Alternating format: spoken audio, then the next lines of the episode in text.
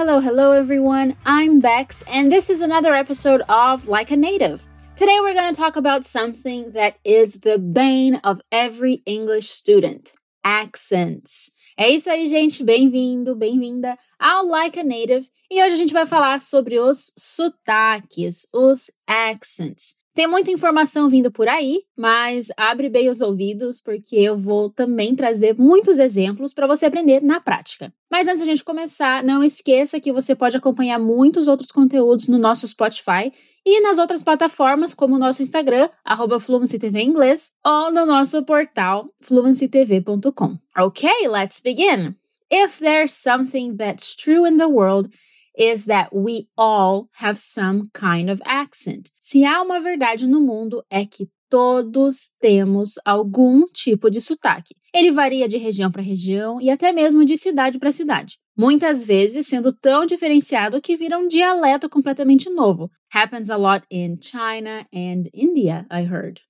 But today we're here to talk about English, and the English accent is a tricky, tricky beast. Não só o accent muda muito de país para país, mas também de pessoa para pessoa. E a gente tem que levar em consideração as qualidades únicas da voz de quem está falando. But there are some obvious markers in the most common English accents, and I'm going to tell you all about those. Let's start with the general American accent. The most common one, usually used in formal settings. It's the accent you'd hear on journalistic programs, for example. A principal característica do General American Accent é o R bem forte. Esse é o R que aparece em palavras como car, carro, ou pearl, pérola. Vamos ouvir um trechinho do episódio 8 da temporada 16 de Grey's Anatomy, que é americana, para você ouvir o R melhor. And make sure I never see another patient again, then you do that. But you have absolutely no right to ever mention my daughter's name because you are the one who killed her father. Nesse trecho, a personagem principal, Meredith, diz: You have absolutely no right to mention my daughter's name because you are the one who killed her father. A gente pode perceber o R do General American Accent em right daughter, are, her e father. Tenta repetir as frases que vou falar com essas palavras agora, quando ouvir o som de e faça o R bem forte mesmo, bem enrolado. You have no right. My daughter's name. You are her father. Deu para perceber o uso do R? If you think your pronunciation is not quite there yet, come back to this part after the podcast ends and do the exercise again, all right? But for now, let's continue. Outra característica muito comum no General American Accent é o flap T, ou o T entre duas vogais, que acaba soando como um D. Por exemplo, water becomes water. Better sounds like better. E assim por diante. Take a listen to this excerpt of the song How Far I'll Go from the Disney movie Moana and try to guess where the three flap T's are. Tenta encontrar os três flap T's. Let's go. I wish I could be the perfect daughter, but I come back to the water no matter how hard I try. Did you get them? I'll give you one more chance. This time, I'll read the lyrics for you to repeat after the sound, okay? Não se esquece de repetir. I wish I could be the perfect daughter. But I come back to the water.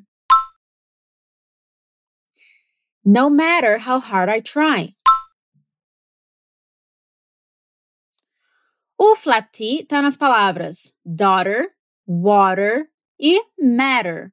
Todas se escrevem com T, mas você percebeu como elas soam como se tivessem um D? Same thing as before. If you think you might need to repeat the exercise, don't hesitate to come back to this part. Bom, existem alguns American accents mais difíceis de discernir e eles são os Regional American Accents, os sotaques regionais. que nem a gente tem no Brasil, por exemplo.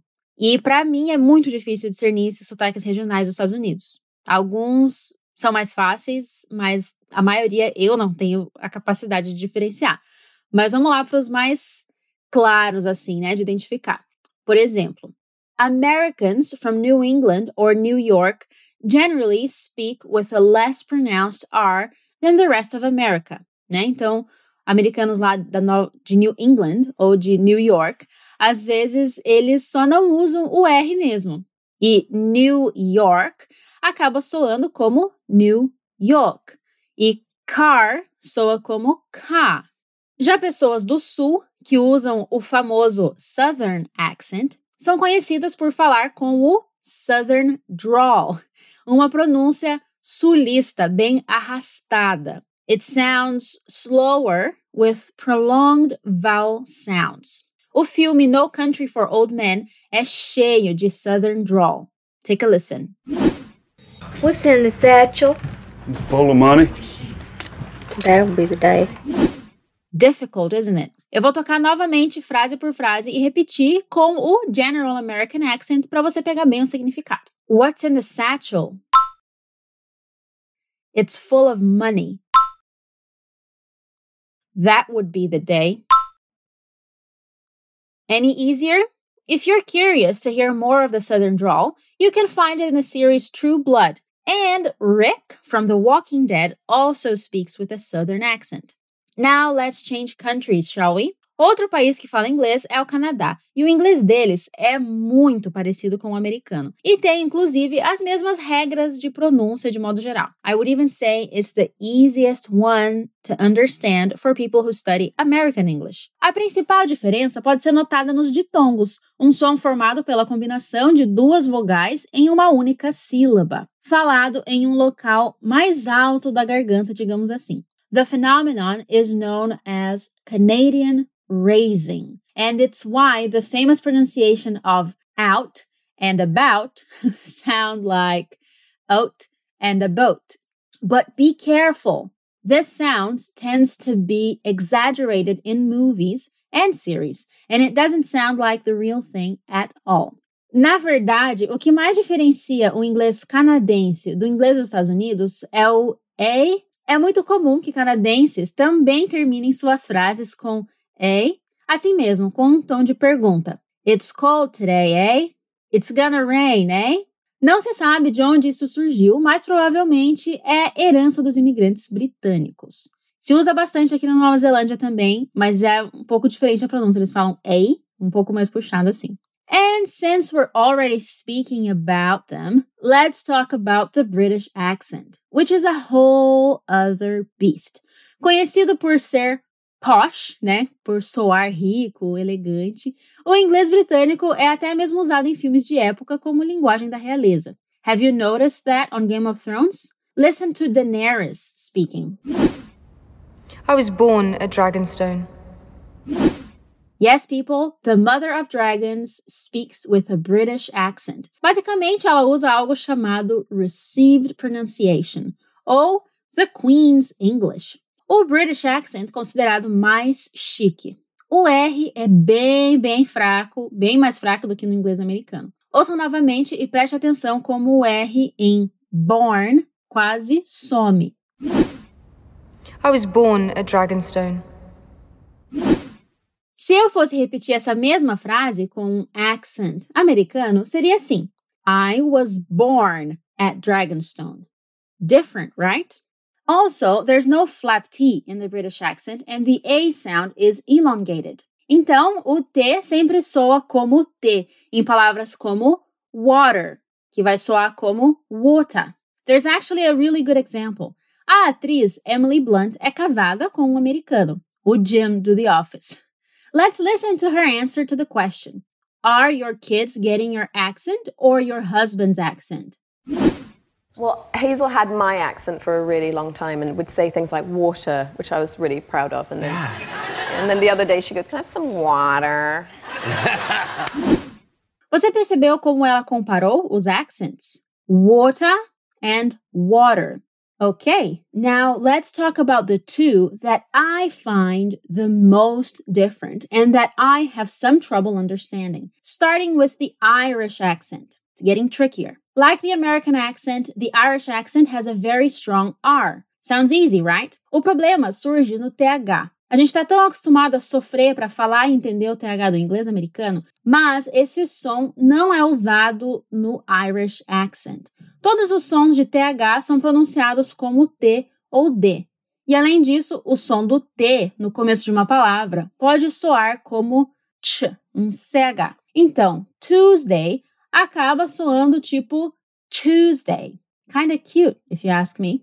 And finally, our last accent of the day is the Scottish accent, which is considered the most difficult one for non-Scots to understand. Na verdade, existe até um debate sobre o Scottish accent ser um sotaque, um dialeto ou até uma língua completamente diferente. Para começar, o R do Scottish accent é ainda mais forte do que o do General American accent. Além disso, os sons do O são normalmente mudados para E e quase todos os sons do T são omitidos por uma pausa, o famoso glottal stop, que é tipo a pausa no meio da expressão, né, da exclamação uh-oh.